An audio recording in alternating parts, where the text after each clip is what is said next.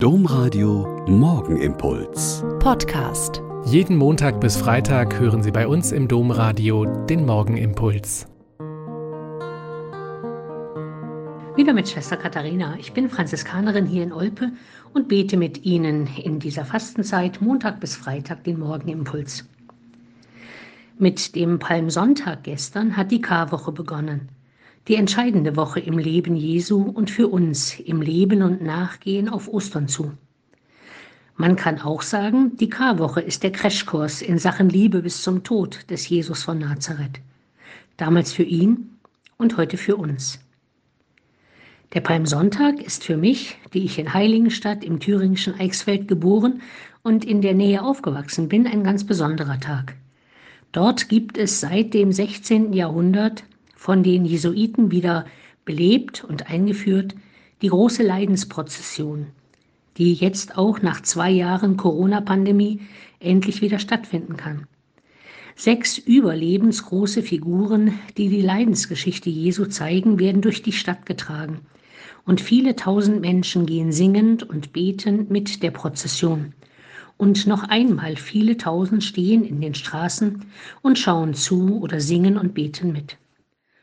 Die eine Seite ist, dass diese Prozession, die die größte in Mitteleuropa ist, nicht über den Verstand, sondern mit allen Sinnen des Leiden Jesu für uns deutlich machen will.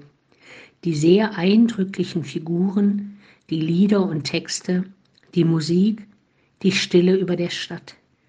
Die andere Seite ist, dass in den Wechselfällen dieses kleinen Landstrichs, der immer wieder Zankapfel zwischen den Herrschenden war, auch nur das Mitgehen bei der Prozession schon eine Provokation sein konnte und geahndet wurde. Zur Nazizeit wurde sehr genau geschaut und Abiturienten, die die Fackeln neben den Figuren trugen, wurden vom Abitur ausgeschlossen. Nach dem Krieg hat der pfiffige Propst von Heiligenstadt, der wusste, dass der russische Stadtkommandant im Zivilberuf Theaterregisseur war, diesem die Prozession als Theaterinszenierung verkauft. Und der Kommandant war beeindruckt und sehr angetan. Und seither war nie wieder diese Prozession in Frage gestellt. Selbst bei allen Schikanen der DDR-Granden haben sich die sturen und gläubigen Eichsfelder nie beeindrucken und einschüchtern lassen. Auch wenn viele Menschen Nachteile in Kauf nehmen mussten. Leben als Christ und Nachfolge dieses Jesus Christus hat Folgen, auch heute.